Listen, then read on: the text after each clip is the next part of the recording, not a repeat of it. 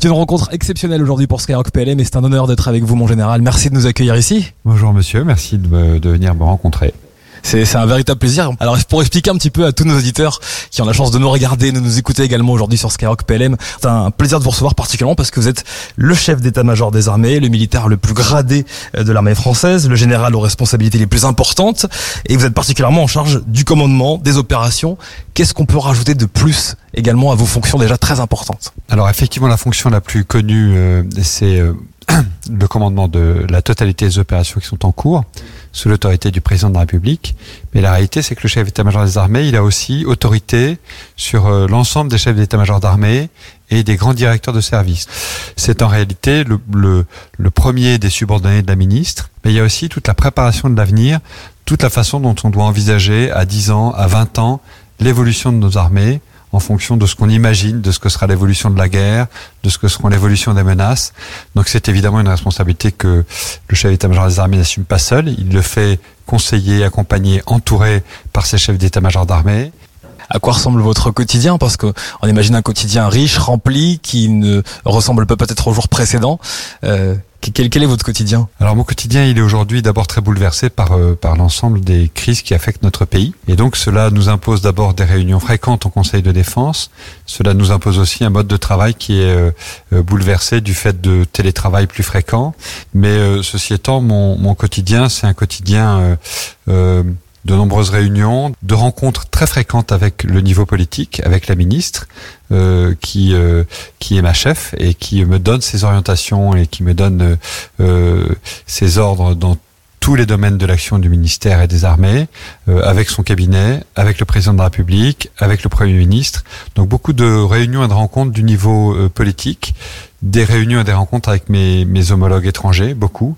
Et puis le plus souvent possible de déplacements dans les forces sur les théâtres d'opération ou alors euh, là où ils vivent. Et ça, c'est en fait, euh, je dirais, la partie la plus agréable du métier de chef d'état-major des armées.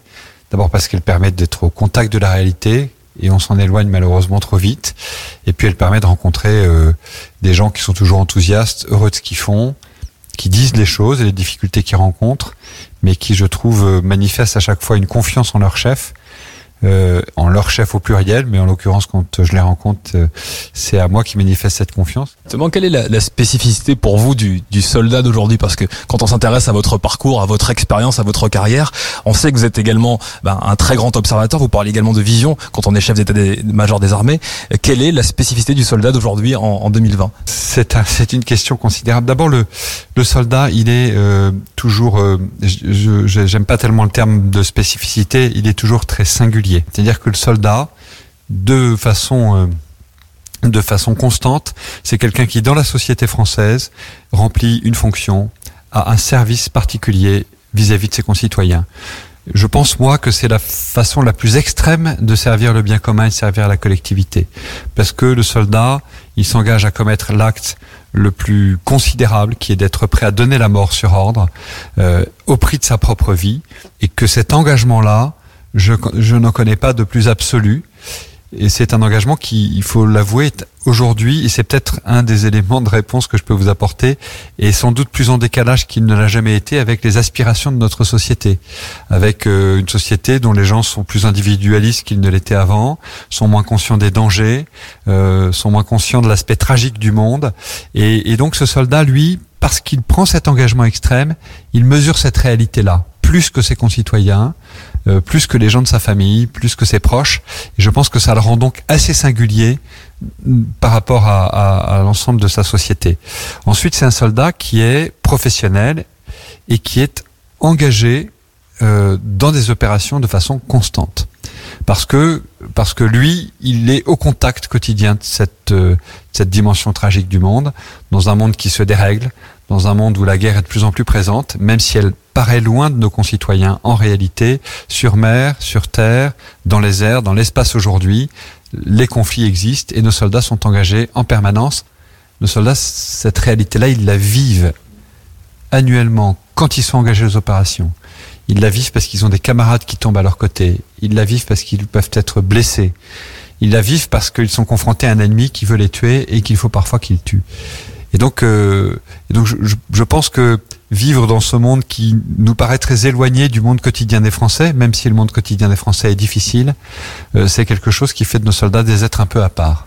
Là, vous évoquez un aspect qui est euh, parfois tragique, j'imagine également qu'il y a des côtés euh, très très positifs, des moments de joie, des moments de, de, de, fierté, de célébration et de camaraderie également qu'on peut qu'on peut saluer aujourd'hui.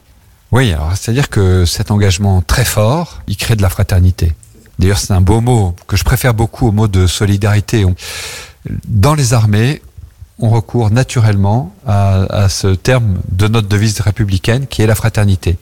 Et on y ajoute la fraternité d'armes, parce que ce qu'on veut dire, c'est que presque comme une fraternité de sang, de famille, il y a entre des soldats qui sont prêts à donner leur vie ensemble, qui se mettent dans cette situation de dépendance collective face à la mort, un lien extrêmement puissant qui s'établit, mais qui est un lien qui crée une force, une puissance collective absolument extraordinaire.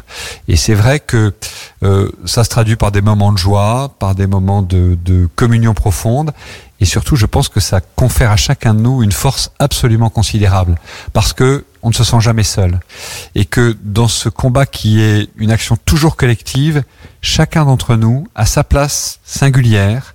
C'est qu'il est de sa responsabilité d'y être parfaitement compétent, parce que s'il vient à manquer à l'exercice de cette compétence, dans les circonstances tragiques et difficiles du combat, il trahira ses camarades.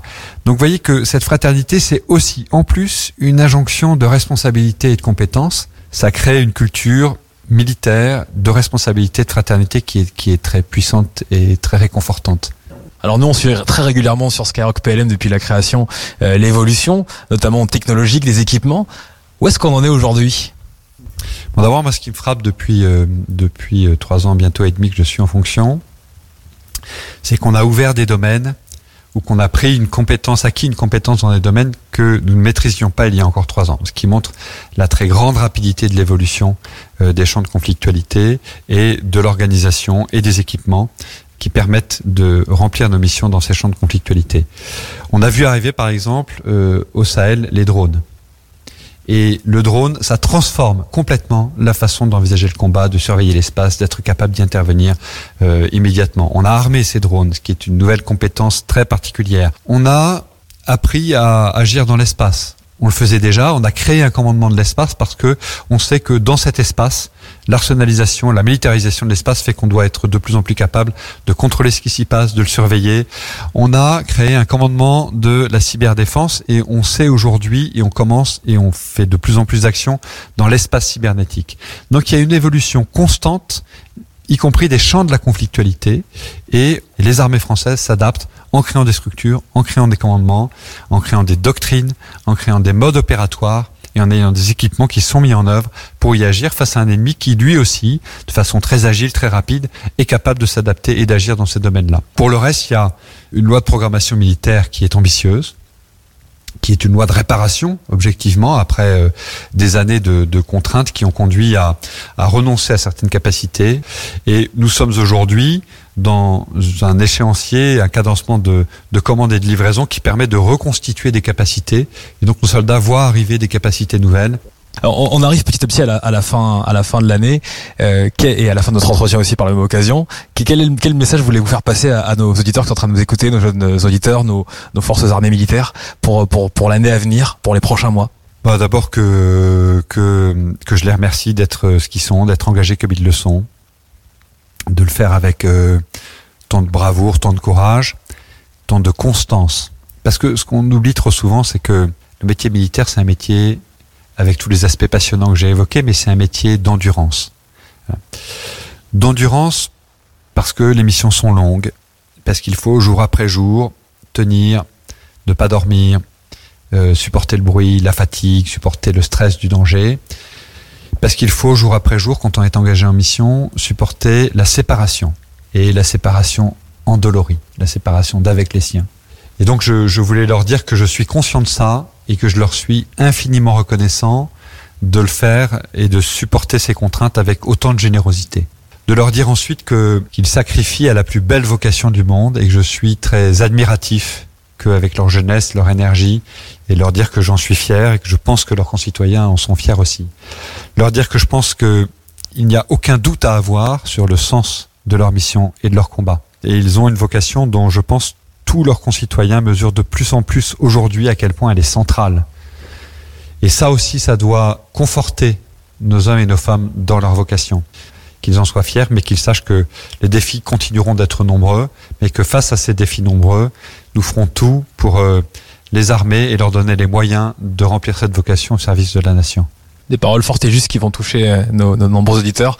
Merci d'accompagner depuis le départ d'ailleurs ce beau projet qui est Skyrock PLM, cette, cette radio exceptionnelle qu'on fait à destination euh, du monde du monde militaire. Vous l'accompagnez depuis le départ d'ailleurs. Moi j'ai été euh, un peu surpris au début, d'abord parce que je suis pas très rock, euh, parce que je savais pas ce que c'était que Skyrock, et que je me suis dit que c'était sans doute quelque chose euh, qui allait rencontrer un vaste public dans les armées, et j'espère au-delà des armées, et donc euh, et donc je regrette pas d'avoir de m'être laissé convaincre et séduire. Merci beaucoup en tout cas pour cet entretien, c'était un plaisir de, de vous avoir pendant plus d'une demi-heure et d'avoir répondu à nos questions pour Skyrock PLM. Eh ben merci à vous et merci pour le travail que vous faites. Sur terre, sur, mer, comme dans les airs. Skyrock PLM.